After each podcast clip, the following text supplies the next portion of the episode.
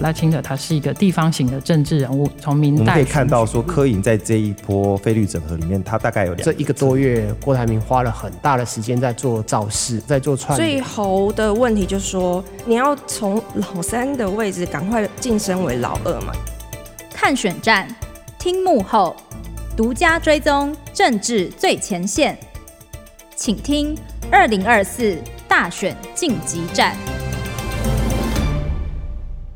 各位听众，大家好，欢迎收听由镜好听与镜周刊共同制作播出的节目《二零二四大选晋级战》。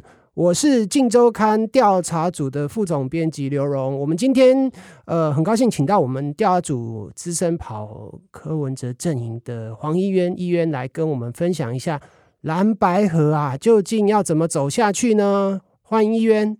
呃，主持人好，各位听众大家好，我是一渊。啊，选战剩下不到三个月的时间呐，哈，一月十三号要投票，大家都很关心的就是到底会是萨卡都还是一场对决的选战呢？因为现阶段看起来，这个蓝白合已经走到到底要怎么谈下去的这个阶段了哈，很可能哈，最后决定权其实是在柯文哲一念之间然后。蓝营这个朱立伦还有侯友谊其实是持比较开放的这个角度。那当然，我们今天呃请议员来谈，主要是从柯文哲的角度来看哈，到底真的只有一组人跟赖清德选的这个机会大吗？你觉得？刚刚修正主持人，怎么可以说最后是萨卡都或对决？你是不是显然忘记了另外一个人？对，还有我们郭董郭台铭，因为郭董郭董目前为止哈还是处于一个不确定的状态嘛。那我们主要先来谈一谈蓝白合啦。今天先不谈郭董好了啦。好，好，就是柯文哲，大家可以发现他从大概他第二次去美国访问嘛，哈，他在访美前就哦开始乒乒乓乓，好丢了一堆议题哈，先是。发言人跑出来讲说，蓝营一直说要蓝白合，那我们来比民调嘛。接着柯文哲自己受访，就是说这个比民调就是选书的退选哈。哦，他就说这个民调怎么比嘞？哎，可以选五家来比嘛，哈，找一些公正的民调来比。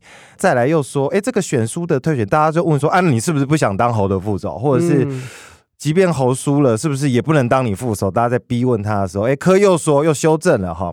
哎，不是啦，是这个如果比民调，这个民调输的。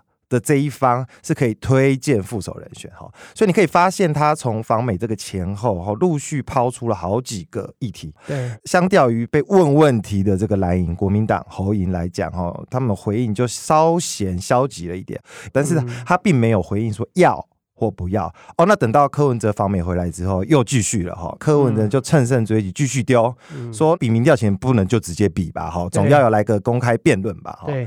那其实他们在瞧这个二对二见面之前哦，柯文哲阵营一度是觉得说，哎，你根本都还没答应嘛，那我干嘛要点头去跟你谈哈？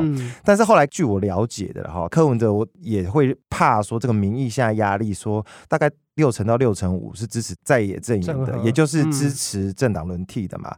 那他们怕这个民意希望整合的力量太强，会压到柯身上，认为说，哎，就是你柯文哲不想整合，哦，所以柯最后会认为说，在可以接受的条件下，我们来二对二，也就是说，即便最后蓝营也没有在见面前。就答应这个条件，嗯，但是他至少要答应，他要公开透明。什么叫公开透明？本来柯文哲这方的想象更恐怖哦，类直播啦，哈，就是说 我这一方跟你那方见面的时候，全程媒体都可以看，公开透明，就维持这个一贯。他就不想让人家觉得他黑箱，黑啦，他就柯文哲的人设嘛，啊，但是最后他妥协的方式就是说，好啦，我在会面前哈，前跟后。记者都可以来受访，但是见面不公开，但是全程录。影嗯，好，就这一场就开始了。但是我们回来讲哈，柯文哲阵营哈，他到底在想什么？大家都有点看不懂嘛。好像这阵子从访美回台之后，他一下见了韩国瑜。那更好玩的是哈，就在他们要见面前夕，侯友谊又对外说啊，我打了好几通电话给柯文哲，但是有打通，但没有人接啦。对，那那个柯颖这边也很好笑，他们就说，对啊对啊，那个侯友宜。狂打，他们是用“狂打”这两个字来形容，所以用蓝白这两个阵营的局势来看，哈，就是蓝营急，但是柯赢冷，嗯，好，现在局势变这样，对。但是我觉得我们这场大选其实不能只看这个侯阵营跟柯阵营怎么互动或要不要整合，哈，因为其实在野阵营还有一位嘛，就是郭台铭，也就是柯文哲，他的选项其实很弹性，他除了可以有空间。跟侯友谊谈整合，其实。未尝不可能在后续跟郭台铭有一些互动，嗯，甚至谈合作。那这也就是柯文哲为什么有恃无恐，敢在空战上讲话这么大声的原因。也就是说，他就是认定，以多数民调来看，或是自己柯营掌握的民调来看，柯文哲不管在三脚督或斯卡都的民调里面，他都是稳居第二。这是柯影自己的说法了哈。对，所以他们有恃无恐，他们认为说是你们要来跟我。谈合作哦，我没差，因为我现在是第二，我只输赖清德一点。那急的压力、整合的压力，可能在于你们。我觉得这是柯的盘算，这第一个。那再来，其实如果大家有观看我们镜周刊一直以来的报道、政治新闻的话，就可以发现哦，其实我们在三四个月前就是在分析柯文哲阵营对于这一次大选的看法。其实他的看法到现在我觉得都没变哈，即便他们是是要坐下来谈了哈。他还是一直希望自己参选到底，嗯，哦，那你可以从黄珊珊近期在媒体公开的发言，或是柯幕僚的发言，以及柯文哲自己的受访的发言，你都可以看到这个趋向，就是柯文哲认为说他自己参选到底是他的上上策，哦，嗯，那再不然整合也可以，但整合的方案必须要公开透明，不然我到底要怎么对我的支持者交代嘛？因为柯文哲的最大支持群众是什么？其实就是年轻人嘛，哈，那如果柯文哲不是当正的，也就是柯文哲没有选到底，最后去不管搭郭或是搭侯当副手的话，这些年轻人第一选项当然是柯，但第二选项并不是郭或者是侯，哦，他会回流到赖清德那边去，对，有可能回流到赖清德，这是柯营自己内部分析看到的一个现象。然后再来，如果单就郭跟侯对年轻人的喜好度来讲，甚至郭台铭的喜好度还大于。嗯，侯友宜哈，没错，这也就是柯文哲为什么哈一直现在对于他自己要不要参选到底，以及对于蓝白河的态度是是这么坚定，好，就是让外界感觉他为什么立场踩这么硬的原因。因为如果蓝绿有各自的基本盘跟他的组织盘来看的话，那我们怎么分析柯文哲的基本盘？他的基本盘其实就是四十甚至四十五以下的这一群人。对，那如果他的自己的人设歪掉了，他的基本盘就会溃散了。如果连本来强烈支持他的这群年轻人，都因为他去跟蓝河或跟郭河而跑掉的话，没错。那到底为什么还要整合？那又怎么赢得这场大选？所谓的民意希望整合或政党轮替的意思是希望推出最强人选。我觉得这是柯文哲最大的策略。从刚刚议员的分析听起来，哈，就是。操作难度最高的部分，也就是说，所谓推出最强的候选人这个命题，其实在蓝白上目前为止是没有共识的。是是是。那也就是说呢，政党对决又回到了国民党跟民进党对决的时候。那议员刚刚讲的这个四十五岁或者是四十岁以下的这群年轻人，他的投票意向显然是会受到。很大的冲击，也就是说，这些人可能最后选择不投啊，或者是说他就回去投赖金德啊。那这样子其实就失去掉了蓝白整合最大的意义，也就是说，他要推出一个能够扳倒执政党的候选人。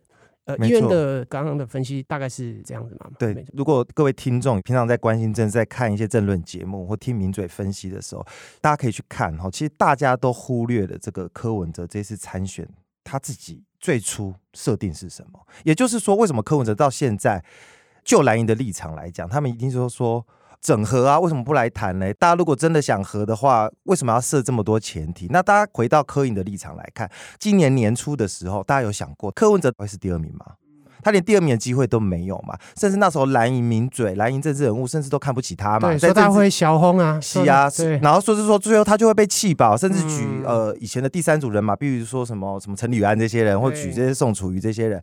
也就是说，我蓝营反正你最后都得归到我这。可是后来局势大概从四五月开始有了大的转变，尤其侯友谊提名之后，我要讲这一点的东西是要跟大家分析说，柯文哲为什么有恃无恐，因为他原本最初的设定。就是所在不分区立委，也就是要发展我的民众党而已。嗯嗯嗯。那也就是说，走到现在，第一个，民众党以各种民调来看，他的政党支持度已经是他历来新高了。哈，这第一个，就等于他已经达到他原本参与这场大选的第一个目的了。哈，那第二个目的，以总统大选来讲，他本来是第三的期望值，然后希望能够左右影响来跟蓝绿叫板一下。但没有想过会第二。他走到今天打到第二，甚至现在让蓝营被迫或者是急切的要找他合作，他已经是这场选举的赢家了。哈、嗯，相较于蓝绿来讲，他这个小小的发展才四年的这个民众党来讲，他已经达到他的目的。也就是说，这场选举不管柯文哲最后有没有赢得总统大选，他都 nothing to lose 了。对，呃，当然了哈，这个其实是目前为止柯营。呃，幕僚比较占主流的这个声音，然后，因为当然我们也知道柯震营其实事实上是有一些比较偏蓝的人，他们是一直主张要来跟呃国民党做合作的，然后，那显然我们从现在这样子听起来，哎，主流的声音好像变成说是鹰派居上风，哦，是主张柯文哲就是要选到底呀，你已经没有什么好输了嘛，因为从头到尾柯文哲阵营的人就觉得说。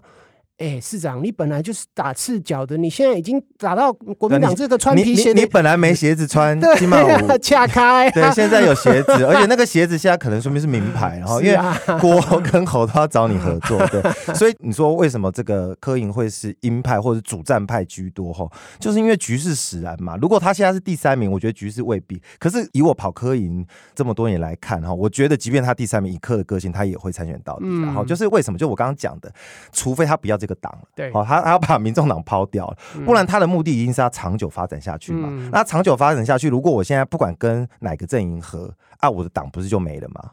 所以我觉得他最大考量第一个是这个，然后再来是我现在第二名嘛，我我是有这个本钱跟你叫板的。嗯嗯。然后其实我们也可以去看，因为我们说的蓝白二对二协商哈，其实很有趣，我可以称它叫做黄金对决。对，为什么叫黄金？嗯，这个柯银是谁？哦，黄珊珊嘛，还有周瑜修嘛，对对对，黄珊珊是总干事嘛，啊，另外一边的金普聪，对，金普聪黄金电子，对对对，呃，但他们有趣的是，他们有些历史渊源，对，对不对？这个主持人也知道，主持人也是资深政治记者。一其实关键哦，应该是说黄珊珊跟金普聪，其实在台北市议会已经交手过二十年的经验，更何况过去的总统大选，他对，没错。啊。当然呢，其实黄珊在二零零四年这个连宋和的时候，他其实已经在亲民党里面扮演重要的角色啦，那这一段其实也可以请议员跟我们谈一谈呢。就是当时亲民党其实也是有一票人认为说啊，我们去跟国民党合后，最后亲民党的主体性会被吃掉。哎，果不其然啊，在二十年的这个角度回过头去看当时的这个连宋合。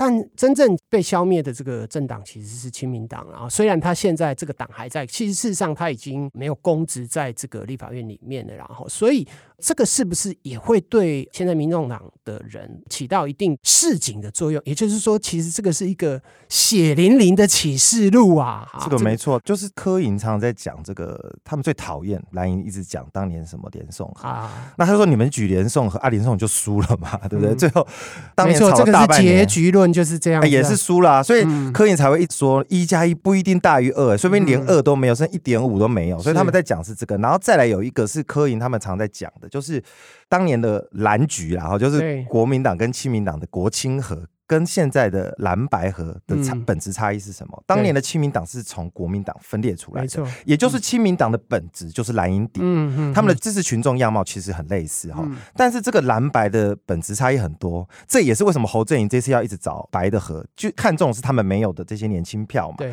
所以他们两个的本质不同，更何况柯文哲势力的崛起，当年是跟绿营合作的，所以蓝白的合作的成分跟他怎么谈整合，跟当年国青合。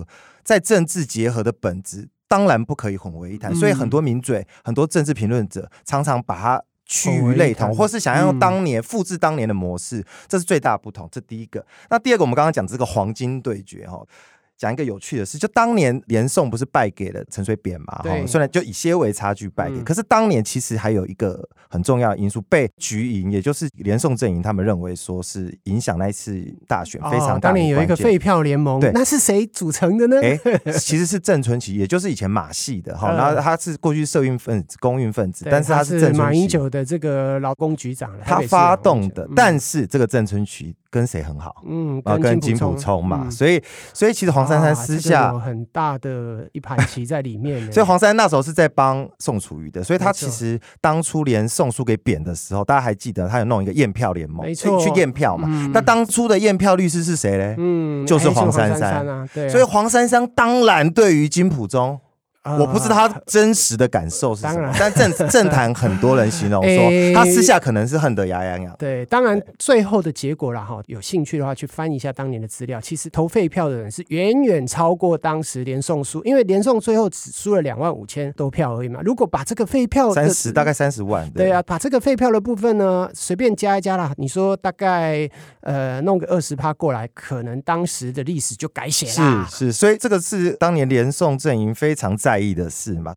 那我们再回来看这次组合，这次国民党是派谁？黄建庭跟这个金普聪嘛，没错。那这个柯银是黄珊珊跟周宇修。我们来看柯银的组合，这个黄珊珊虽然是亲民党的，但是这个亲民党这十年来是跟谁合作？哦，其实跟民进党。对。那周宇修是什么出身的？是民进党。啊，民进党。现在现在还有民进党籍。对。所以当柯银派出一个黄珊珊，已经不算正蓝军的人，嗯。这个黄珊珊加上绿云底的这个周瑜修要去谈判的时候，这个大家觉得嘞？谈到最后，十四号只是第一场，不知道后续还会不会有。但 我们说不定可以预测一下结果，对不对？我们大家请选民自己想想看，这个结局会怎么走。那那即便啦，好，先不管这个蓝白最后会不会合。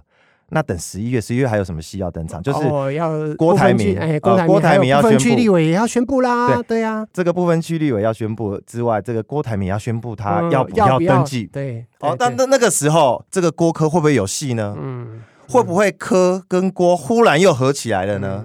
然后侯友谊会不会会边缘化？所以我觉得这一局哦，好麻烦哦，要等到十一月资讯量中下旬，对，资讯量太多了。所以我觉得说赖清德现在不是躺着选，也不是趴着选了。我们都私下开玩笑，他像埋着选，他头都不用抬起来了。对，因为在野阵营可能要吵到十一月总统正式登记前才会有一个明朗化。更何况柯营对于这个蓝白合他自己开出的底线是十月底前要搞定哦。啊，十月底前如果没有一个眉目。因为他们的理由是什么？第一个，我们要公布我们的不分区嘛。然后第二个，哎，总不能登记前两天我才找副手吧，才跟副手谈吧。所以他们意思说他们有做一些行程。所以我们从骑程来看，现在已经十月中了哈。那十月中要到十一月中。登记只剩一个月，一个月时间，如果要照柯文哲比三场辩论，又要用五家民调去比，哇，这不是很赶而已，是非常赶嘛。对，嗯嗯。最后，我们请议员做个水晶球的预测啦。那你觉得柯文哲最后会选择？去跟国民党合作当他的副手吗？当然，这个题目，呃，应该是在十一月会见分晓。但是，你觉得柯文哲会当副的吗？我觉得以现在的趋势看哈，嗯、现在目前当下的状况来看的话，我觉得柯文哲绝对不会当副的，是第一个哈。嗯、那第二个有没有可能蓝白合？这个如果侯愿意当副的，或是侯愿意不推人，我觉得嗯，不是没有蓝白合、呃，就是所谓的柯蓝配啦，就是这个蓝 到底未必是侯啦。未必是侯啦，因为柯未必想要挑侯。对啊，因为侯其实如果没有办法加到分的话，那这个组合其实也没有没，没有办法赢啊。啊对，所以刚第一个是说柯不可能当副手，好，第二个是说蓝白合的前提有可能是。柯蓝配，然后蓝是当副手的配。那再来是，如果没有柯蓝蓝白啊这些，嗯，都破了哦。还有最后一个方案就是柯郭或柯哥哦，他们不管是正副的配，或者是怎样的合作形式，也有可能像四年前以不分区，我郭台铭推荐不分区，也有可能嘛哈。对，或者是郭台铭负责外交财经，也有可能哈，给他当总督导都有可能。所以这个局势要一直发展到十一月，我觉得才会比较明朗。但可以。看见的是，以目前来讲，柯印的策略一定还是参选到底，而且他是希望最后能够，选民自动整合、嗯、自动发酵这个弃保效应。也就是说，他拒绝并购啦。是啊，拒绝被任何这个阵营并购的。好，今天哈很感谢各位听众的收听，谢谢议员啊。那也请持续锁定由静好听与静周刊共同制作的节目《二零二四大选晋级战》，我们下次见哦。谢谢议员。谢谢各位听众，拜拜，拜拜。想听爱听，就在静好听。